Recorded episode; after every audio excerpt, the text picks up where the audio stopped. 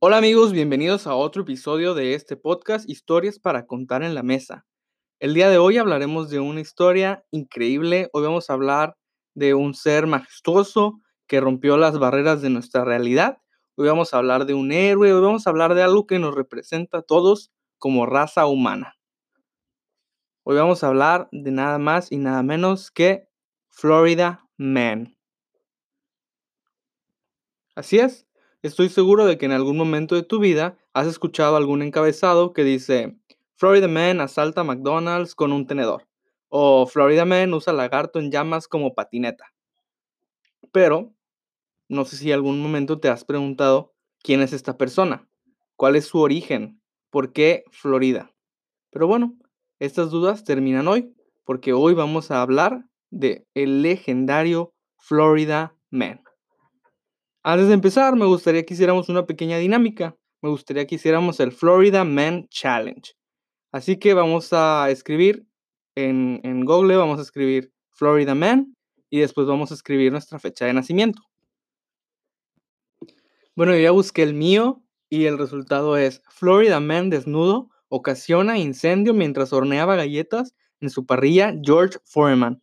Aquí tengo una pequeña lista de titulares que creo que nos ayudarían bastante a entender este mito del Florida Man. Y el primero dice, Florida Man borracho intenta usar taco como identificación. Florida Man atacado por una ardilla enloquecida, arrestado por pelear de regreso. Florida Man roba una ambulancia después de ser dado de alta del hospital. Florida Man arranca un urinario de la pared y corre desnudo al bosque. O sea, ¿el urinario estaba en el bosque cómo pasó eso? Florida Man, vestido como mono, intenta quemar casa. A ver, vamos a ver qué más hay. Florida Man pide ayuda al público para encontrar su banana de 18 pies. Florida Man amenaza con destruir ciudad usando su ejército de tortugas. Eh, bueno, estos son unos pequeños, pequeños em, titulares que incluyen el Florida Man, pero hay cientos, hay miles de, en el internet que puedes encontrar. Nada más busca Florida Man y te aseguro que todos los días te van a aparecer nuevas historias así de increíbles y surreales como estas.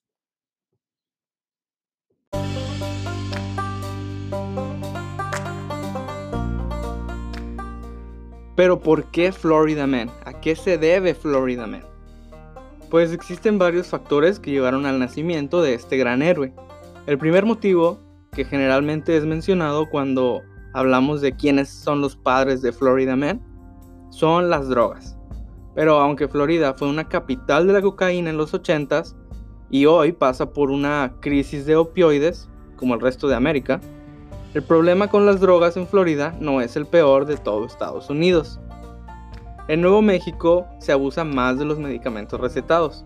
En Oklahoma se cocina más metanfetamina y en Washington se inhala más cocaína. Entonces, si no son las drogas, pues tal vez es el número de habitantes. Florida es el segundo estado más poblado de, de América de los Estados Unidos con solo un poco más de 21 millones de floridenses. Pero esta estadística por sí sola no es la respuesta. Algunos culpan a la mezcla cultural.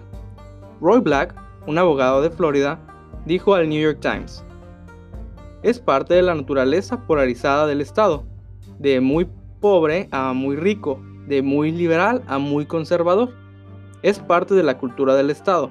South Beach es vacaciones de primavera, personas desnudas, clubes nocturnos. Pero también es legiones de inmigrantes de Cuba, de América del Sur, América Central, Haití y otras islas del Caribe. A ellos, ellos a veces traen para acá sus venganzas. ¿Dónde más conseguirías torturadores retirados de Sudamérica? Pregunta el señor Black. El lema informal de Florida es, cuando más al norte se va, más al sur se encuentra. Pero los cirujanos plásticos adinerados y los sureños que cocinan metanfetaminas, compartiendo las mismas fronteras, no lo puede explicar todo. Nueva York es mucho más multicultural y cuenta con números de población ligeramente mayores. Sin embargo, no escuchamos un New York Man. El origen de Florida Man se debe a una causa, las leyes de registros abiertos de Florida, conocidas como The Sunshine Laws, un modelo de libertad periodística para el resto de la nación. La ley de 1976 establece que todos los asuntos de gobierno son asuntos del público. Por lo tanto, todos los registros, incluidas fotos y videos, deben de estar disponibles en una agencia pública. Por lo tanto, nos dice el Miami New Times, aquí en Florida podríamos llamar a la policía y decir algo como, escuche, ayer hubo un arresto en el centro comercial, ¿podría darme el informe? Para los periodistas en muchos otros estados, esto no es tan fácil. Es posible que no puedan obtener el informe del arresto o que esperen un poco después para que la policía lo libere. Es posible que puedan obtener alguna información, pero sin otra evidencia, realmente no tienen mucho para una historia, y cavar más puede llevar más tiempo de lo que en realidad vale.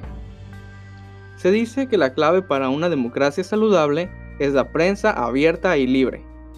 La Declaración de los Derechos Humanos de las Naciones Unidas en 1948 establece, Toda persona tiene derecho a la libertad de opinión y expresión. Este derecho incluye la libertad de mantener opiniones sin interferencia y de transmitir información e ideas a través de cualquier medio, independientemente de las fronteras. Estas leyes son probablemente algunas de las más sagradas del gobierno de Florida. Incluso los republicanos tomaron el control del gobierno estatal a principios de la década de los 2000. Pero después de generaciones de dominio demócrata, los republicanos aún así no las tocaron. Incluso cuando los legisladores aprueban leyes que limitan la información al público, estas leyes caducan automáticamente dentro de los cinco años de la legislatura si no se vuelven a autorizar. Sin embargo, estas mismas leyes también son la razón por la cual la policía publica las fotos oficiales en línea después de un arresto. Y estas leyes hacen que sea increíblemente fácil para los periodistas escribir noticias extrañas acerca de Florida. Notarás algo cuando leas las noticias de Florida Man. Casi siempre incluyen la frase según el informe de arresto. Así que, los periodistas en la mayoría de los casos solo llaman al departamento de policía y piden el informe de arresto. Los policías están obligados a entregarlos. Hoy en día, muchos policías simplemente envían los informes por correo electrónico, y algunos departamentos incluso publican registros de arrestos directo al Internet. Algunos de los reporteros más dedicados a las noticias extrañas de Florida pasan por lotes y lotes de información de arrestos a la vez. Así que la próxima vez que leas alguna noticia muy extraña del Florida Man, no te preguntes por qué Florida es tan rara. Lo que de verdad deberías de preguntarte es por qué no estamos escuchando sobre la rareza de otras partes.